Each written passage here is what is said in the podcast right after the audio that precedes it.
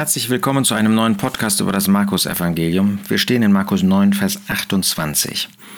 Der Jesus hatte einen Knaben, einen Jungen geheilt, der von einem Dämon besessen war.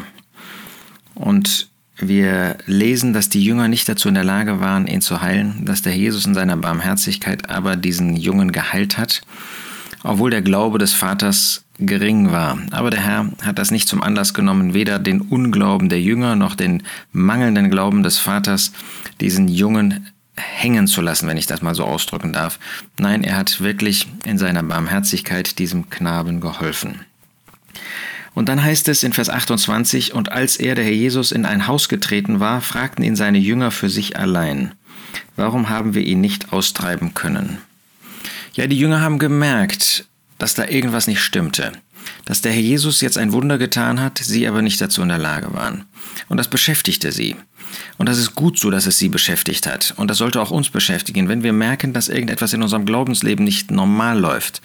Wenn wir als Diener, und wir alle sind Diener äh, des Herrn Jesus, ob im Verborgenen oder in der Öffentlichkeit, äh, je nach Aufgabe und natürlich auch je nach Geschlecht. Eine Schwester hat keine Aufgabe in der Öffentlichkeit. Das finden wir in Gottes Wort im Neuen Testament nicht.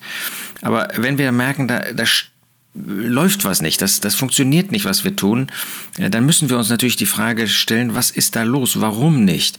Und das ist die beste und letztlich die einzige Adresse der Herr Jesus. Für uns heißt das natürlich das ähm, Konsultieren, das, das Beschäftigen mit seinem Wort und dann das Bringen im Gebet zu dem Herrn Jesus. Und das tun sie. Und sie tun das im Haus. Ähm, der Herr Jesus, das ist auch wieder ein wichtiger Punkt des Hirtendienstes, der Herr Jesus belehrt sie jetzt nicht vor allen anderen. Das ist manchmal nötig und bei Petrus finden wir einmal, dass der Jesus das genauso tut.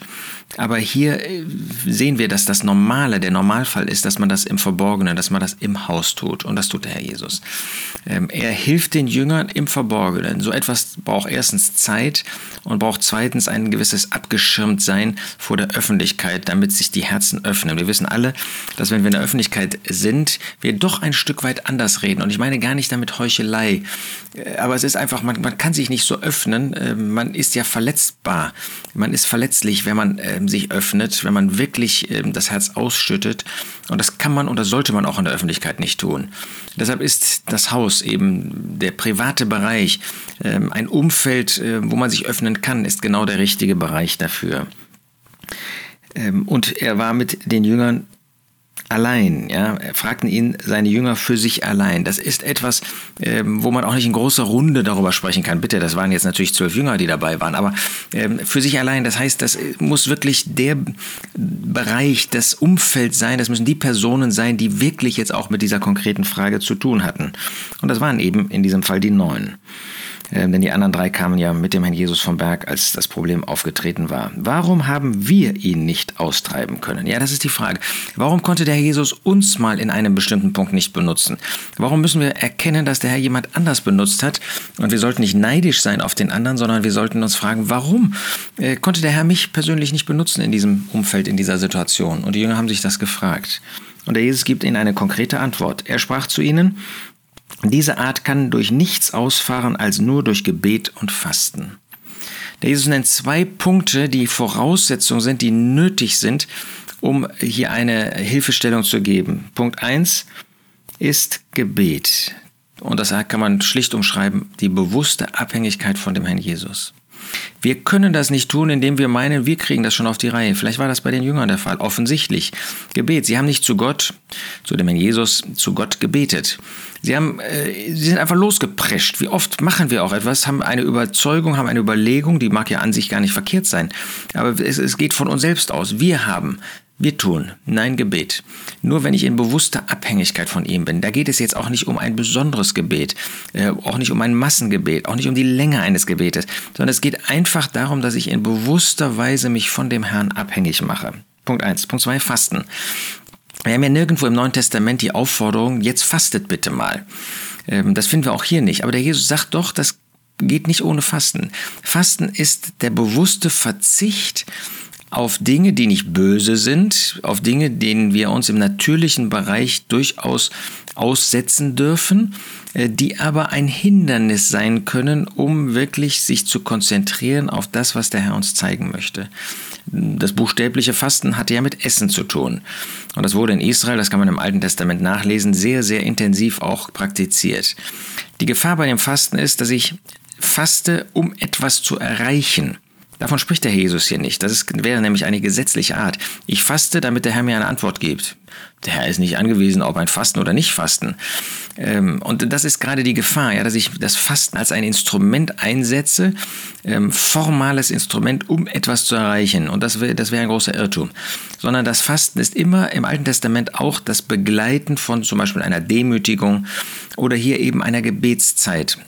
Und dann fastet man eben nicht, um, ich sag mal, besser zu sein, um etwas Besseres zu erreichen, um den Herrn ähm, sozusagen dazu zu bringen, eine Antwort zu geben, denn der Herr ist nicht auf unser Fasten angewiesen, sondern es ist, dass ich bewusst verzichte auf etwas, um mich auf das Gebet, auf das zu konzentrieren, was ich ähm, hier von dem Herrn als Aufgabe vorgelegt bekommen habe.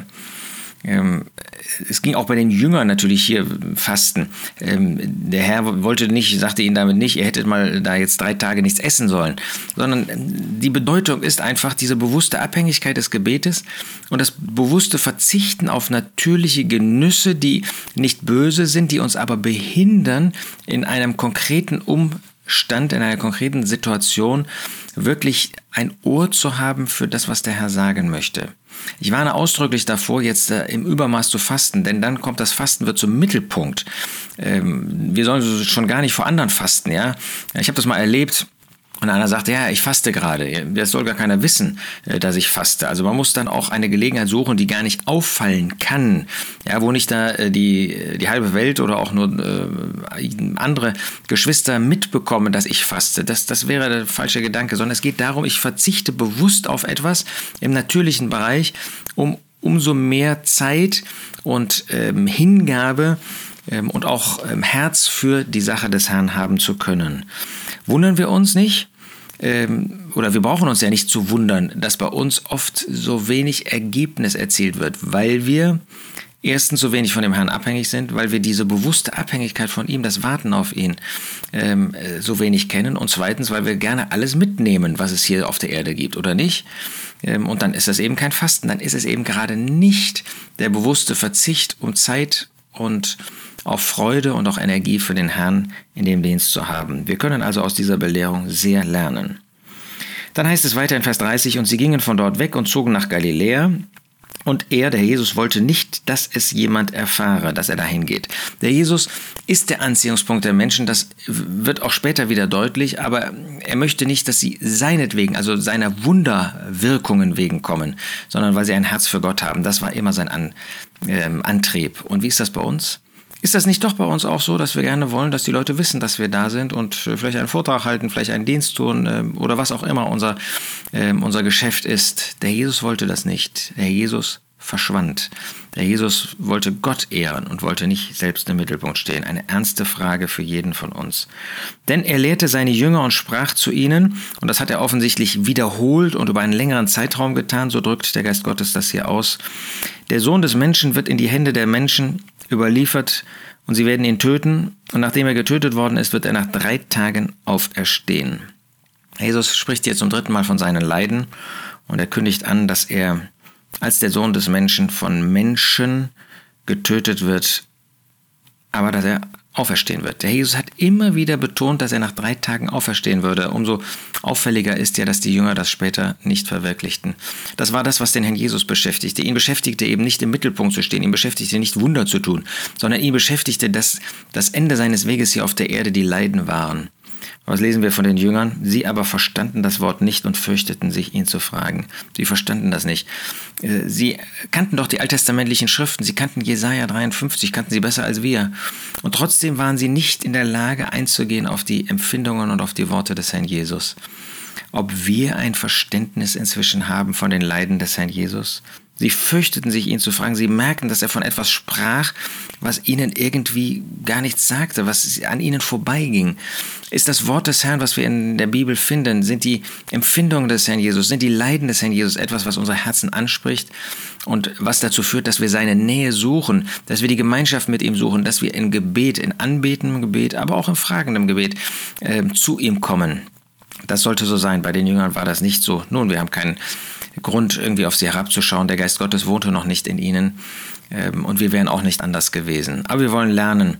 Wir wollen nicht uns suchen, wir wollen auf den Herrn Jesus sehen. Wir wollen uns mit seinen Leiden mehr beschäftigen. Dann würde unser Leben auch anders aussehen.